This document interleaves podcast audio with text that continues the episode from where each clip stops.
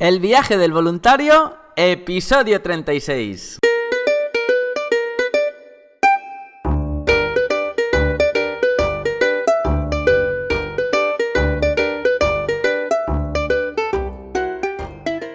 Hola, muy buenos días, bienvenidos una semana más al podcast donde vamos a hablar sobre el turismo responsable, experiencias de voluntariado, los tipos de programa, diferentes países y todos los consejos necesarios para preparar tu viaje solidario.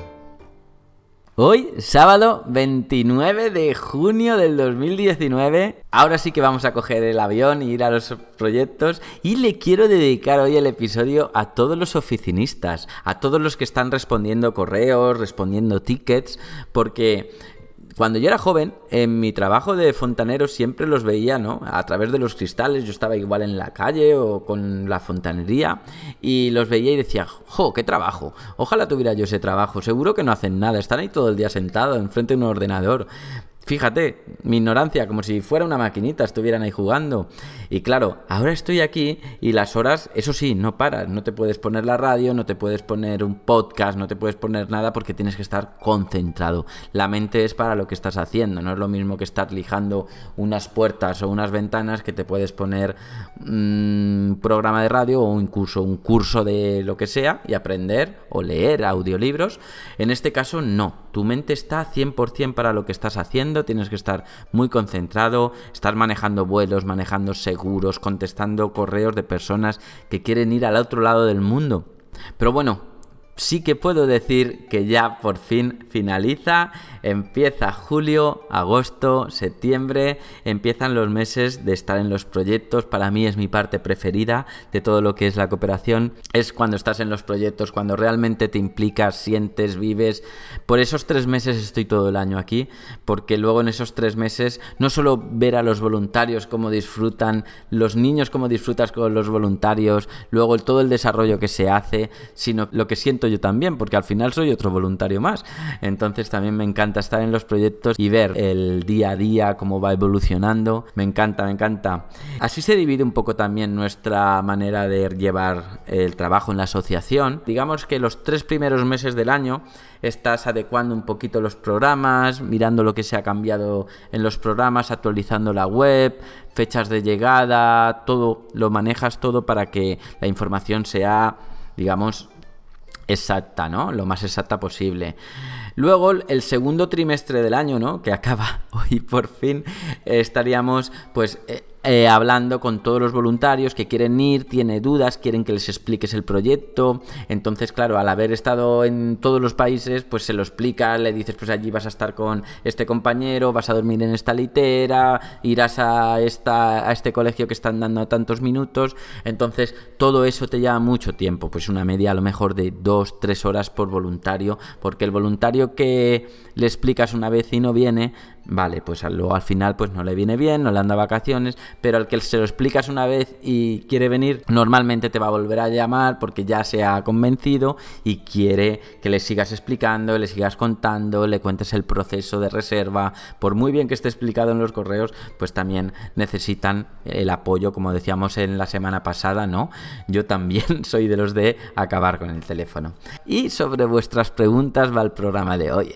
Pero antes de todo, como siempre, voluntarias, voluntarios, www.adventuresvolunteer.org Organización de voluntariado internacional, prácticas universitarias, turismo responsable, viajes medioambientales, corporativos, locales, lo que necesitéis, cada vez que queráis hacer un viaje diferente, consultarnos, consultar en la web, que cada vez hay viajes más interesantes y os pueden cambiar el concepto del viaje en sí. Así que ahora sí, voluntarias, voluntarios, empezamos con este nuevo episodio de este sábado en el viaje del voluntario. Julián nos pregunta, he visto vuestros programas en la web, ¿por dónde empiezo para elegir un voluntariado internacional? Bueno, esto es bueno que me lo preguntes porque le va a venir muy bien a mucha gente. Últimamente siempre lo digo mucho por teléfono, pero lo vamos a contar aquí. Bueno, lo primero, saber qué quieres y saber el tiempo que tienes. Hablamos del tiempo, saber si es las típicas vacaciones de estar de un mes o si tienes una excedencia en el trabajo, no sé tu situación, pero bueno, sobre todo partes mucho del tiempo y saber también un poco qué quieres hacer. Hablaría contigo rellenando el formulario para ver tus habilidades.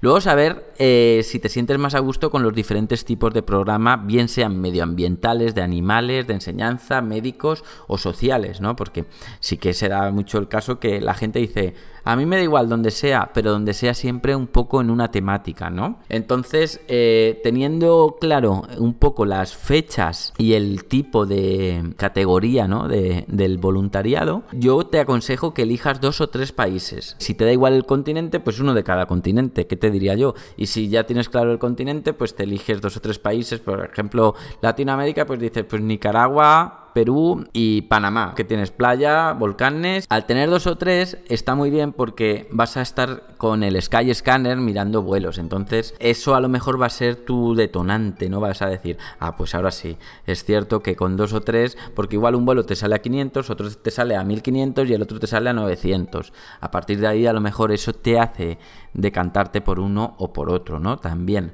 siempre que sea un voluntariado que quieras hacer, obviamente. Por eso digo que elijas la temática, saber el tiempo, pero eh, el vuelo te puede determinar mucho. Luego también es muy necesario ver otras experiencias que ya existan. Por ejemplo, en, tú coges en la web, pues preguntas que te cuente alguien que ha estado allí y entonces escucharlo, ¿no? Y bueno, y lo que siempre digo, elegir dos o tres organizaciones con programas parecidos. No miréis del todo el dinero, mirar que os generen confianza, que os cuenten, porque eso también va a ser muy importante. Hay gente que eh, no han visto quizás los proyectos o es una empresa que vende este tipo de viajes, que ya sabéis que estoy muy en contra. Son pocas, pero a ver las haylas. Seguimos. Hola, me llamo Sara, de Valencia. Llevo varios años de monitora en campamentos de verano y me gustan mucho los niños. Me considero muy madura para la edad que tengo. Cumplo 18 en octubre. Uy, uy, uy. ¿Puedo ir este verano en alguno de los países como voluntaria? Sara, Sara, qué lástima por dos meses, por dos meses, pero no. Nosotros, te vamos a ser sinceros, el primer año sí que aceptamos voluntarios de menores de 18 años y la experiencia no es que fuera mala, pues la verdad es que fue buena, pero sí que oímos casos que no nos gustaron.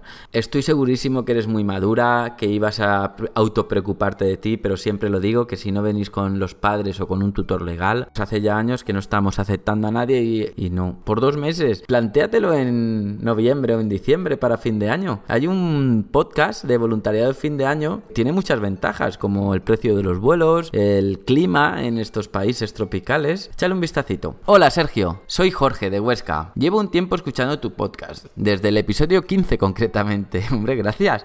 Aunque luego me puse al día con todos. Sinceramente, nunca había pensado hacer un viaje de voluntariado, pero escuchándote me dan ganas de ir. Gracias por explicarlo tan natural. Pero mi pregunta es otra. Vaya, verás, me gustan los deportes de riesgos y ofrecemos viajes de aventuras. Y creo que sería también muy bueno realizar un podcast. ¿Me podrías dar algún consejo sobre cómo iniciaste el podcast de voluntariado?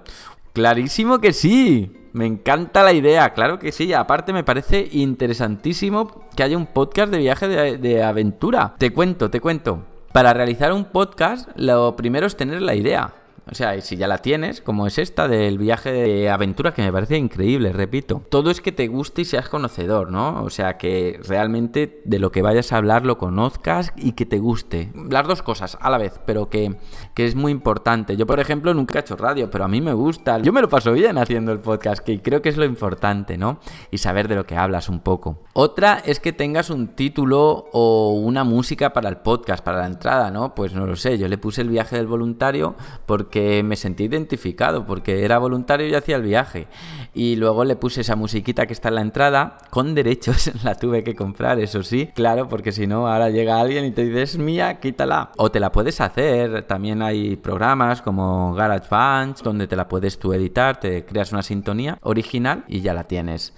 Luego, si ya tienes la agencia, cuando empieces tu podcast, si te has fijado, yo siempre digo, Pero antes de todo, como siempre, voluntarios, 3W, Adventure Volunteer. Claro, al fin y al cabo, eh, quien escucha un podcast de alguna temática, pues en algún momento dado quiere hacer, pues en este caso un voluntario internacional o en tu caso un deporte de aventura, le tienes que comentar dónde puede acudir, ¿no? A ver este tipo de aventura, si quieres solo eh, publicitar a ti solo o a más gente. Yo, por ejemplo, hablo de todos, de si tengo que publicitar a Cooperating Volunteers, a Pandora, todo el que me dice de un voluntariado. Obviamente, pues al final siempre acabo hablando de los programas que conozco, que son los de Adventure Volunteer. Eh, luego hay que ser constante, tener un plan.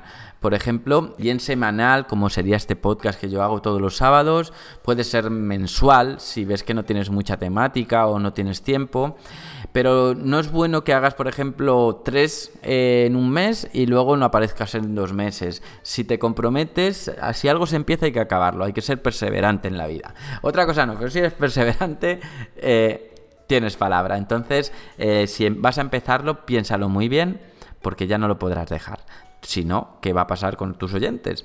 Los dejas un día, los abandonas y ¿cómo hacen puenting? ¿Cómo hacen lo que, lo que hagáis, no?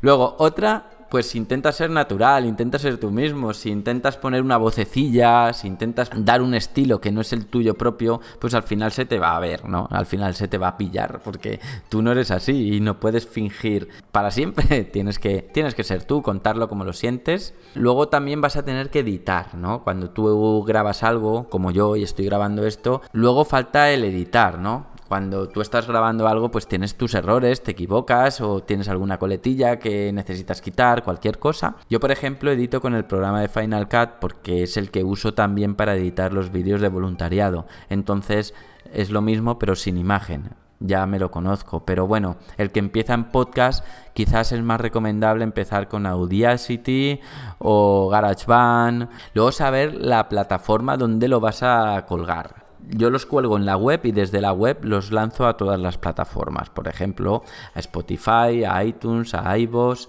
a Google Podcast, pero si no tienes web y quieres hacerlo directamente, hay plataformas donde los puedes alojar directamente y ellos te lo, te lo reparten en todas estas plataformas que he comentado para que la gente lo escuche. Lo puedes comentar en las redes sociales cuando hagas un nuevo podcast. Y luego todo esto que estoy contando yo no lo digo al azar, no lo digo al azar pero tampoco lo leo. ¿Cómo va esto? Pues se hace como una escaleta, ¿no? Pones como puntitos sueltos. Entonces tú vas leyendo esos hilos y los vas desarrollando un poquito. Por ejemplo, eh, esto mismo que te estoy diciendo es un punto que pone tener guion. Y fíjate todo lo que te estoy diciendo, ¿no? Pues que tienes que tener una escaleta, que no debe ser literal a lo que dices. Tiene que ser, pues eso, ir viendo los puntos, desarrollarlos por tus propios conocimientos y ya, pues, lo que tú veas con el tiempo que quieres tener el podcast. Normalmente, si vas a hacer uno mensual, pues sí que es interesante que lo hagas de 40 minutos. Si vas a hacer uno diario, pues a lo mejor con 8 o 10 minutos tendrías bastante. Si vas a hacer uno semanal, pues alrededor entre 15 y 20 minutos, que es como los hago yo. Aunque ahora los voy a intentar hacer más cortos, porque al llegar el verano y viajar, pues no me da para todo. Pero bueno, eh, la idea son eso, unos 15 minutos. Así que nada, te animo totalmente a realizarlo, me encanta la idea. Jo, es que te tendría que haber conocido cuando yo era más joven. Cuando yo era más joven íbamos sin GPS, sin nada, vías ferrata, escalada, barranquismo. Me encanta, me encanta lo que haces porque de hecho la palabra adventure viene un poquito de ahí. Viene un poquito porque siempre me han gustado los viajes de aventura y el voluntariado. Entonces, pues una fusión de palabras, ni más ni menos. Así que nada, mucha suerte y por favor, coméntame si lo sigues haciendo. Hola Sergio, soy María de Valencia. Mira, hoy todo queda en casa, todo Valencia. Gracias por el podcast, me animó a viajar y ahora estoy mirando vuelos para ir de voluntariado. Genial. Genial, María. En el precio de casi todas las compañías aéreas solo incluye la maleta de mano. ¿Es necesario facturar? ¿Tengo que llevar más cosas además de mi ropa? Yo preferiría no tener que facturar.